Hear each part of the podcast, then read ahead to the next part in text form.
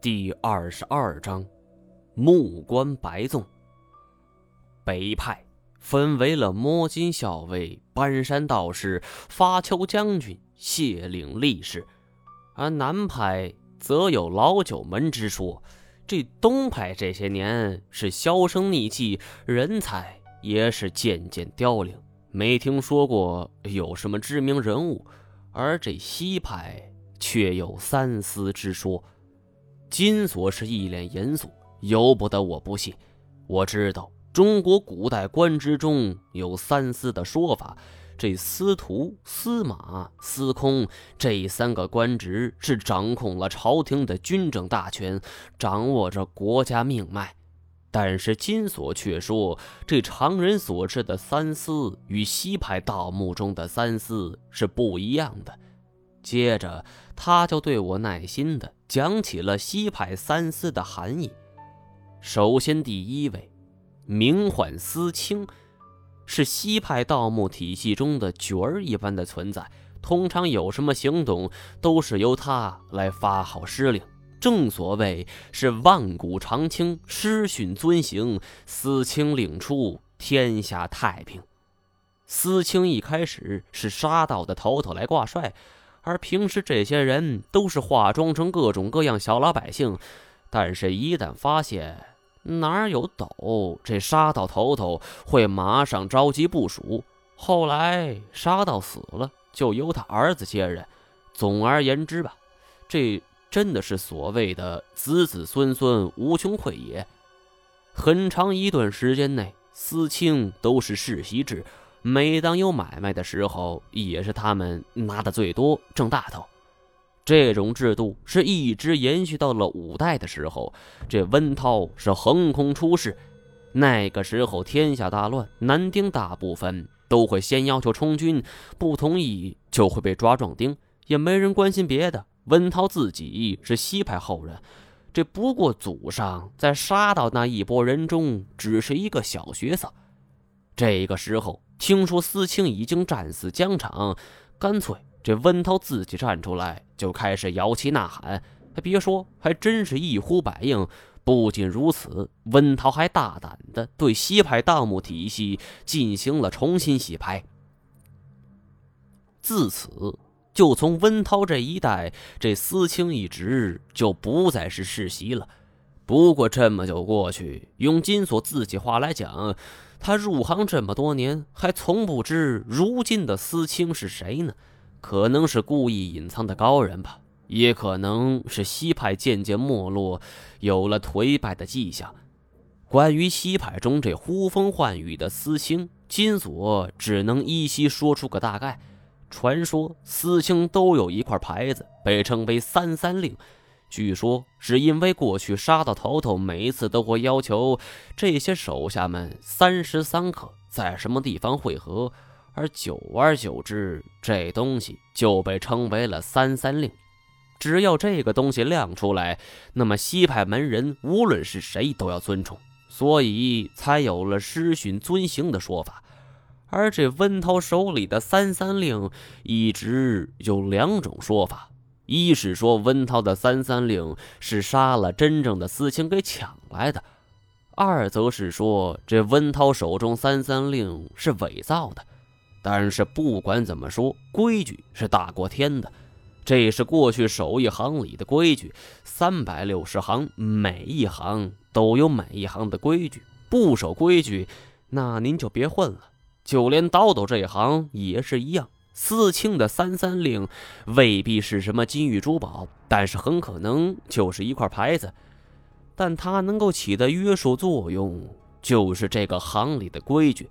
就像温涛一样，他只是混混出身，虽然说有官职在身，但是他也约束不了自己势力之外之人。所倚仗的唯有手里的三三令。这个三三令就相当于一个规矩令牌。呃，剩下两个呢？哎，这其中一个呃还被称为私墓。其实这是一种隐性的说法，私墓称之为私墓更为恰当。这个人负责的就是具体过程，比如寻墓定穴，一直到最后撤退，都是由他来指定策划的。角色更像是军队中冲锋陷阵的将领，因为牵扯是过于庞大。呃，就比如说，这温涛当年挖掘这唐皇陵的时候，是动辄几千上万人，所以司慕也不是自己一个人来完成这些的。他通常负责统筹全局，安排计划，制定一些步骤。等到真正开始行动的时候，他就会找一些手下人去负责具体事项。司慕名下还设有二十五名手下，这些人被称为酒鬼十六劫。为什么设置二十五个人呢？有一种说法是，墓穴都是极阴之地，而二十五恰好是一三五七九阳数总和。这酒鬼十六劫在西派盗墓中，主要负责的就是具体实施。就比如，有人负责盗洞，有的人则是负责运土，还有的负责开关或者摸冥器。二十五个人，每个人都各司其职，不得越界。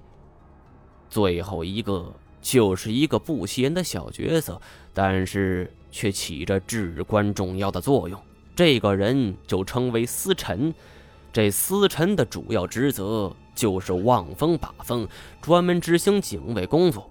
别看这个工作简单，七派的每一次活动和运动，无一不是惊天动地呀。司臣工作能做得好，才能够确保没有后顾之忧。而且，为了避免司臣是临时起意出卖他人，通常司臣都是和这司青或者司慕有着血缘关系之人。司臣不仅要求性格乖戾，还得有一身好功夫。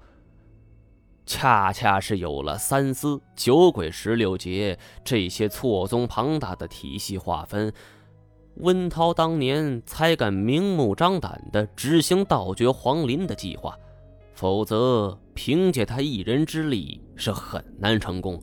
我饶有兴趣地问：这金锁是属于什么呢？嘿。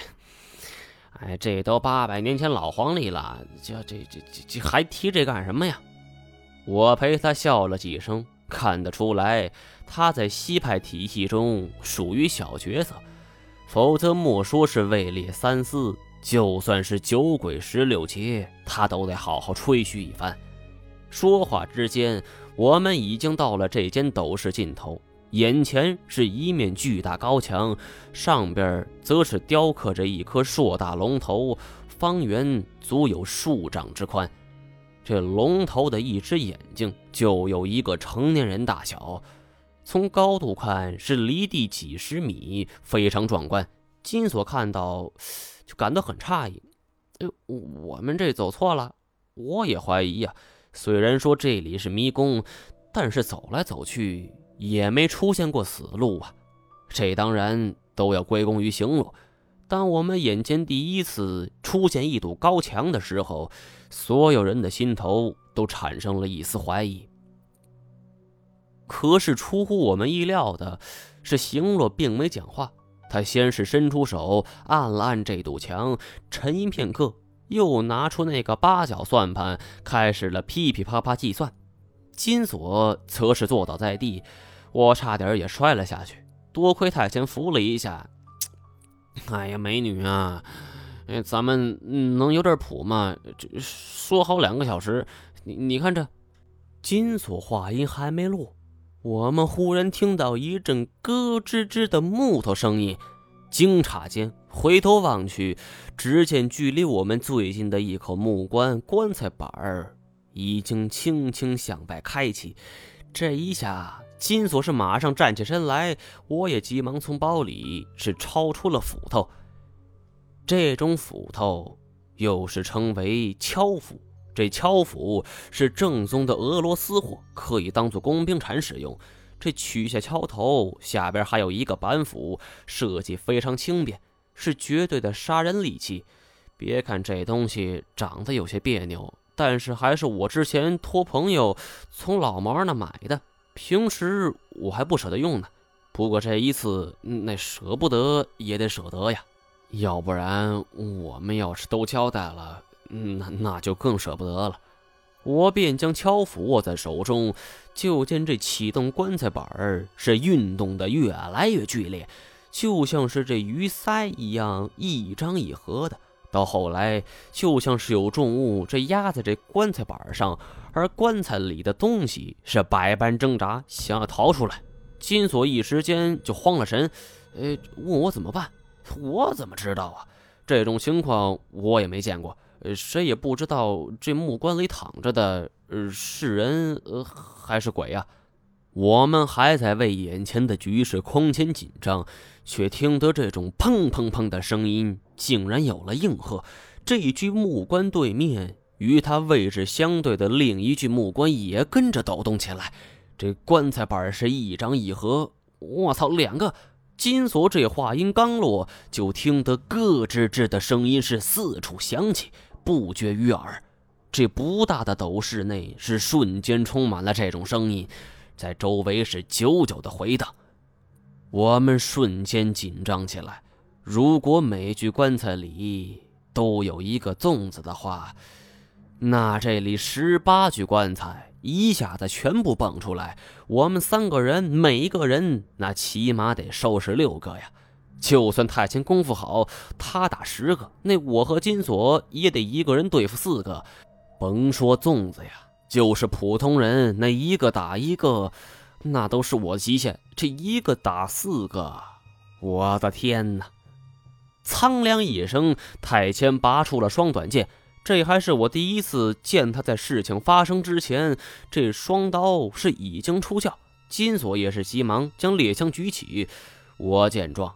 这他妈已经不是樵夫能够对付的，也赶忙将这猎枪给握在手中。嘿，我的姑奶奶，您能快点吗？这这这这再耗下去，我我们就得喂粽子。金锁枪口对着最近的一处棺材，嘴里是叫喊着，而这行路却是恍若未闻，竟然还专心致志地打着八角算盘。操他妈的，先下手为强！金锁也不知这句话是骂不理他的行路，还是在骂那冲关而出的粽子，冲着距离我们最近的一处棺材就开枪了。就听得“砰”的一声，是烟硝四起，巨大回声震得人是耳膜发疼。这一枪数枚铅弹便射到棺材板上，虽然有几颗飞入了棺材里边，但是更多的都轰在外边。本就已经破败腐朽的棺材板是瞬间被轰去一大半。这枪声回音还没消失，一只白茸茸的手就从棺材里边伸了出来。这只手的皮肤都皱在一起，上边是长满了白毛，一看这就是死了很长时间的一具尸体，都已经完全脱水了，就只剩下皮包骨头。可是这个人还在兀自挣扎着，从棺材里边爬出来。只见面前这个粽子是身材矮小，充其量也就一米四吧，浑身长满了一尺多长的白毛，是背部弯曲，两条手臂齐长，耷拉在身体两侧。嘿，这大耳垂肩，双手过膝，这他妈是刘备吗？这个时候，就听见耳边又传来数声砰砰砰的声音，这棺材板儿是一个接一个飞开，其余的十几只粽子一一从棺材里边走了出来，从个头到模样都跟我们面前这只是一模一样。嘿，我操！别抻着了，哥们几个自个儿顾自个儿。刚说完这话，金锁抬手又是一枪。我们面前这只粽子，距离我们不过三五米。猎枪这种东西，大部分都是土制的，打的都是铅弹，子弹飞出去是发散的，近距离杀伤效果是最好的，尤其是这么近的距离。金锁这一枪打出去，这只白毛粽子瞬间就被轰掉了半根脑袋。